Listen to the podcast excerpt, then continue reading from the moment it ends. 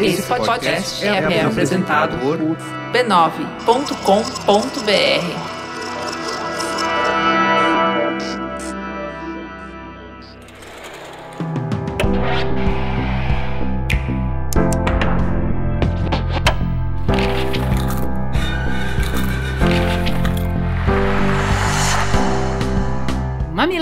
Mamileiros e mamiletes, bem-vindos ao Mamilos Cultura, o nosso espaço de reflexões a partir de produções culturais. Eu sou a Juva Lauer. Eu sou a Cris Bartz e hoje a gente vai conversar sobre o documentário Alma e Moral, que está disponível no canal Curta no YouTube. Mas antes, vamos para um breve intervalo comercial.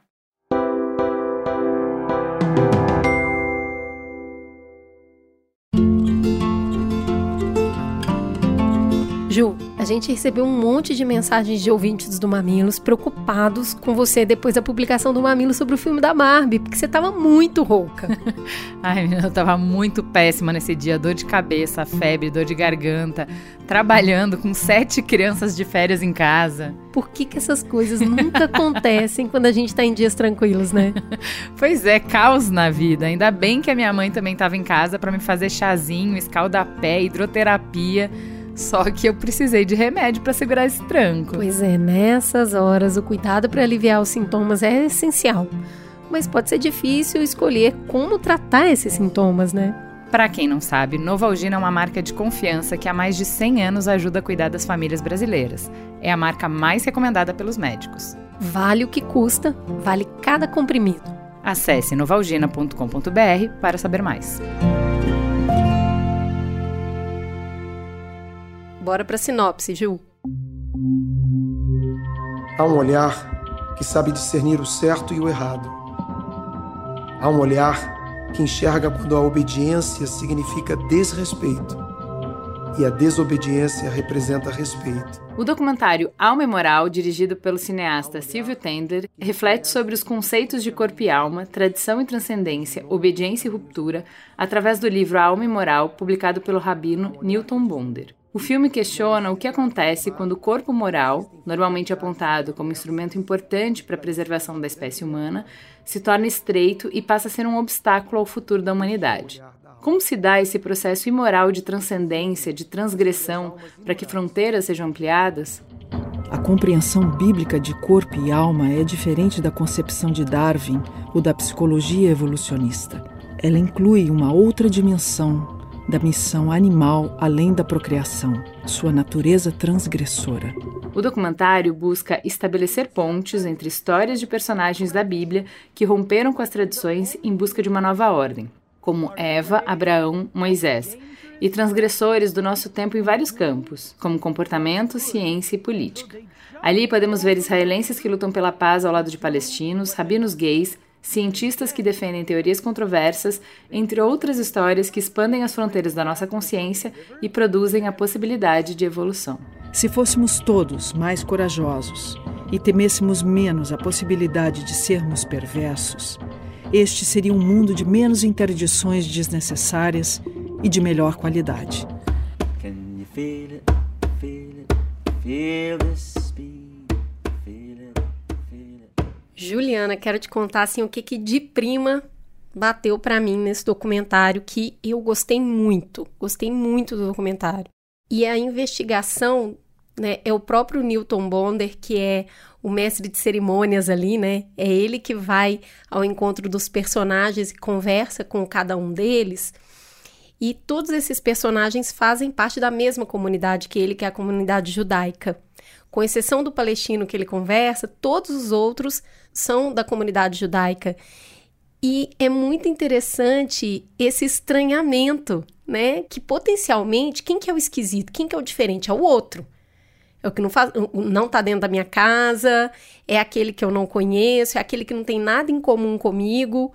Então, ele é perigoso, ele, ele é excêntrico, ele é estranho. E ali ele vai percorrer o caminho dentro da comunidade dele na diversidade, mostrando que mesmo quem está ali comungando muitas vezes das mesmas perspectivas, pensa diferente, quer coisas diferentes, age no mundo de uma maneira diferente.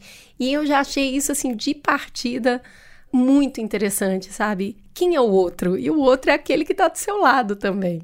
É, eu fiquei muito tocada porque eu estava com a minha mãe em casa umas duas semanas e nesse fim de semana, minha mãe viajou e nesse fim de semana a minha tia mais velha veio, passou o fim de semana comigo, a gente conversou muito. E quando eu tô com elas, fica muito presente o, o que tem de duro na gente que nos faz sofrer, né? Então, as coisas que a gente luta, os lados sombras que a gente traz do mesmo lugar, da mesma matriz.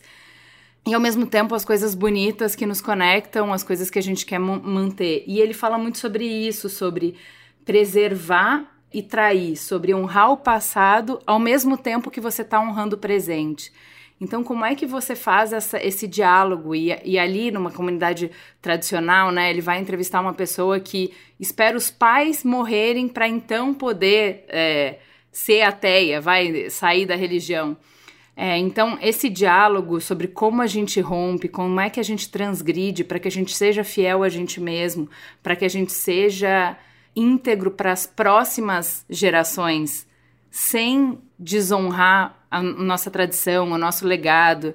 É, para mim foi muito tocante, assim, porque eu estou lidando com essas questões e eu acho muito bonito. Para mim foi muito especial o momento que ele fala que não existe transgressão se você não colocar em alguma medida a humanidade em perigo.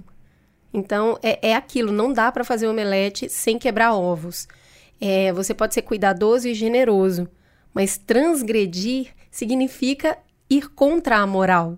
Então, você vai assumir esse lugar do imoral. Agora, não é qualquer transgressão, não é para qualquer coisa, e eu achei isso muito bonito. Tá, a, a, linha que ele traz entre os personagens bíblicos e as pessoas com quem ele conversa é, mostram ali que tem um, tem um motivo essa transgressão, porque ela tem um objetivo claro que é transcender. E uhum. a transcendência está sempre ligada à vida. Então, não é qualquer um que vai é, ser imoral, ser transgressor e transcender.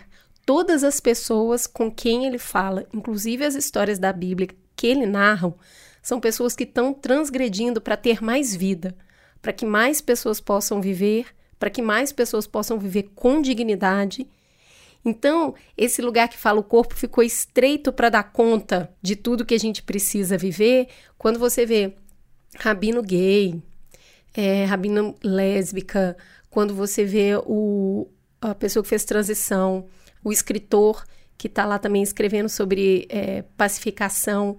Então, tem, não é qualquer coisa, sabe? Não é a qualquer custo, não é para qualquer coisa. É, aliás, isso é um show à parte, né?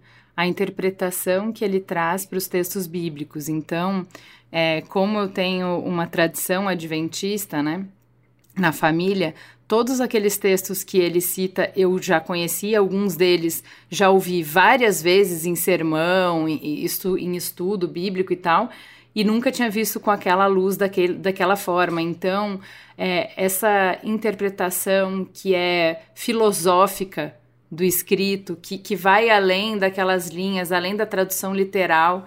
Eu achei extremamente poético, uh, que acho que dialoga com um monte de caminho de outros saberes, né, né de outras ciências. E eu falo bastante isso pro meu irmão, assim, que um livro que durou tanto tempo, ele tem o seu valor já já intrínseco aí, entendeu? As fábulas que ele conta, é, são falam com as pessoas, falam com os nossos desafios, mas com essa interpretação que ele dá, ganha assim muito mais brilho, fica muito mais interessante assim. Cada história que ele conta daria para a gente ficar tranquilamente uma hora conversando sobre aquilo. É, e é muito bom quando ele conta, por exemplo, vou dar um exemplo só para a gente aterrizar, a família de Lot, que sobrevive a Sodoma e Gomorra, e aí acha que não tem mais humanidade e não tem como procriar. E aí as filhas embebedam o pai e, e ficam grávidas dele para continuar, para a vida continuar. E aí você fala, nossa, que imoral, que transgressor e tudo mais, que absurdo. É dessa linhagem que vem Davi. Então, assim, ele, ele faz uma análise da linhagem de Davi e, já, e, e para ele existir teve muita transgressão antes. É... Então, mas é, mas é bonito como tá ali na Bíblia o É tempo inteiro. É que a muito. história de Davi é mais óbvia, né? A história de Davi é, você não precisa interpretar. É assim, eu não gosto dos certinhos, eu não gosto dos perfeitos. Ele fala muito do work in progress, que todo ser humano é um trabalho em construção, em andamento aqui. E a Bíblia tá cheia desses exemplos, né? Ó, o meu mais amado é esse cara todo fudido, todo errado, todo desgraçado das ideias, das cabeças, dos comportamentos, tá, faz tudo errado. No bingo de coisa errada, ele gabarita, entendeu? Mas é, nunca amei desse jeito como eu amei esse cara. Então não é sobre ser certo, não é sobre ser limpinho, correto, né? Eu acho é, a leitura que ele dá pra Abraão, eu fiquei. É muito porque eu bom. já vi muitas É. leituras dessa história. Aquela tá? lá eu nunca nem Eu já vi leituras cabeça. inspiradoras de Abraão, mas essa que ele deu, não tô dizendo que essa é a certa, a melhor, a- mas eu achei diferente, muito inspiradora, né? Não, ele fala que a, a transgressão de Abraão fez com que Deus voltasse atrás. Olha isso, assim, é muito poderoso. E eu gosto muito de uma frase que aparece durante o documentário, que é, é mais fácil apresentar Satã como o risco da transgressão do que como o peso da acomodação. Então, traz um outro paralelo aí, né?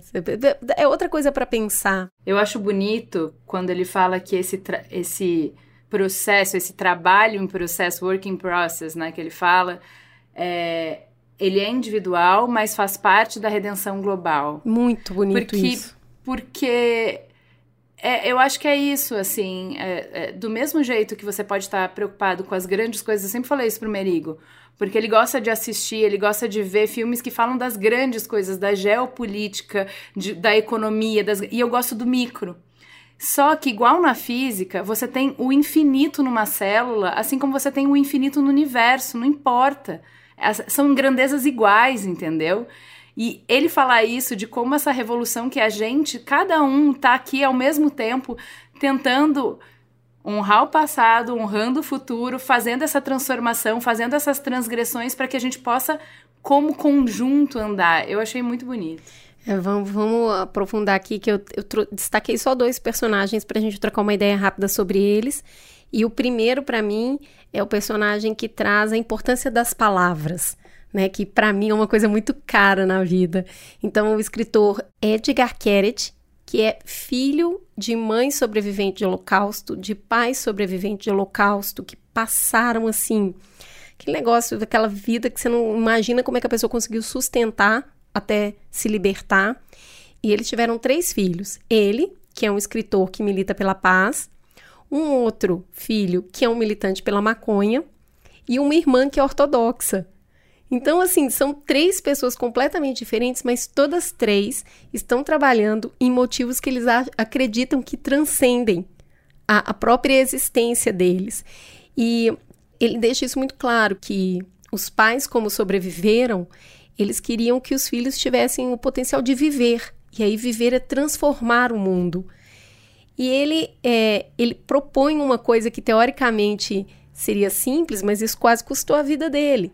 Então, ele propôs que as relações que, está, que acontecem entre Palestina e Israel, que essa resolução de conflito não fosse chamada de um pedido pela paz. Porque desejar a paz é desejar que ninguém te mate, e isso você pede para Deus. Já ceder é dar algo em troca para chegar onde você quer. E aí ele queria que entre as negociações parassem de falar que era um pedido pela paz e começassem a falar que era um pedido para ceder. Quase morreu. Então, assim, o poder que ele traz de transgredir, de trazer uma proposta para o próprio povo dele, é assim, é muito legal, é muito bonito, a ponto do filho falar: vocês podem parar de falar sobre isso, porque senão vocês vão morrer. E ele fala: é muito surreal que você corra risco de morrer porque você está pedindo por vida. Não, mas é porque são ideias. Ideias, elas são perigosas. Não tem nada mais perigoso do que uma ideia. Nenhuma arma é mais perigosa do que uma ideia. Por isso que ele corre risco de vida. Então, assim, eu achei muito, muito forte. Achei interessante quando eles falam que a crise é espiritual e isso, isso faz uma ponte com o livro A Tirania do Mérito, do Sandel, da semana passada, né? Eu tive no, no Roda Viva entrevistando o Sandel. E ele fala a mesma coisa, eles falam de um ponto de vista diferente, né? No documentário tá de uma forma mais é, poética, mas é a mesma coisa. Que toda crise que a gente está passando e que a gente faz uma interpretação de que é porque as pessoas são racistas, porque as pessoas são machistas, porque as pessoas são transfóbicas e elas não querem que o mundo ande para frente, elas querem oprimir, na verdade não é sobre isso. Eu gosto muito porque eu até coloquei esse ponto, porque eu cheguei a falar um pouco sobre inteligência espiritual com a Fabi no programa do filme da Barbie. É um assunto que tem mexido bastante, assim, eu tenho é, estudado um pouco sobre isso e eu fiquei parada no documentário a hora que esse cara entra. Eu trouxe aqui o pedacinho exato que ele falou, porque ele é um rabino e ele também é pesquisador de um instituto, presidente desse instituto. Depois de 10 anos de intensas pesquisas, podemos afirmar que o que está destruindo as famílias não são as questões de gêneros, isso que a Ju acabou de falar, e sim a internalização na vida pessoal dos conceitos do capitalismo, que é o materialismo e o egoísmo. O que você está fazendo por mim? O que eu ganho com isso? Isso foi morar dentro das famílias. Então, assim. Mas é a tirania do mérito, é exatamente o que o Sandel fala. Mas é exatamente o que o Lorenzo fala: só tem seis ideias no mundo. E elas ficam circulando de formas diferentes. E essa ideia, do, esse conceito do espiritual e esse conceito que ele traz que o capitalismo foi morar na vida pessoal, né? Tem muito, muito, muito a ver com isso. Hoje a gente não tem mais a diferenciação que hora que você está trabalhando e que hora que você não está. Não tem mais barreira. O trabalho está dentro de casa. Essa, esses conceitos é, foram morar dentro de casa e assim, a crise é espiritual porque ela é uma crise de sentido, que é você está fazendo isso por quê? E os porquês viraram capitalistas. Então, mas é que é, lembra lá no que o dinheiro não compra, o Sandel já estava falando isso há já. muitos anos, que ele estava falando, a gente vive numa economia de mercado ou numa sociedade de mercado? Porque se tudo for mediado pela grana, não vai rolar, não vai dar, entendeu? A gente está no esgarçamento né? da, do, desse, desse modelo. Então, eu, eu gostei muito de ver também aqui de uma outra forma. É a mesma ideia, mas de uma outra forma, uma, uma forma mais poética. Ela tá voltando, ela tá indo e tá voltando, é muito bom. O segundo personagem que eu selecionei pra gente falar, é, selecionei porque as palavras importam, mas as vivências importam muito. Aí não tem jeito de não falar dos ex-combatentes que hoje trabalham pela paz, né? A gente acompanha a narrativa de dois ex-soldados, que é um palestino e um israelense, e como a visão deles se transformaram a partir do momento da vivência, de estar tá ali, de experienciar a vida com aquele outro que inicialmente é seu inimigo e que vale menos e que você descobre o humano nele. E a partir do momento que você descobre que vocês são iguais, você não consegue mais tratá-lo da mesma forma. Então, essa vivência, a gente fala muito isso, já falamos no Mamilos há anos. Não existe preconceito que sobreviva à, à convivência. Porque caem todos os fantasmas da diferença, que o outro é esse mundo terrível. Eu achei lindíssima a frase que eles falam no, no final, que é: eles transformam o sofrimento em ponte para continuar negociando um com o outro. E mais, mais importante, ele fala que quando eles foram fechar uma parceria, esses grupos de soldados, a meta não era ser amigo. E a meta é, não era se disso. amar. A meta era ser parceiro. Se a gente for ficar amigo e se gostar no meio do caminho, pô, legal. Mas legal. não é para isso que a gente tá junto. E assim, falar isso para um povo passional igual o nosso é uma doideira, né? E eu achei muito legal o fundamento desse acordo. É isso, acho que é um, é um documentário que vale muito a pena assistir. Fiquei muito feliz dele ser tão acessível, né, de estar no YouTube. Então, se você ainda não viu, espero que essas nossas reflexões tenham te incentivado a dar o play. É isso, temos um programa, Juliana? Temos, fica a gostosa sensação de mais um Mamilos Cultura no ar. Beijo, gente. Até semana que vem.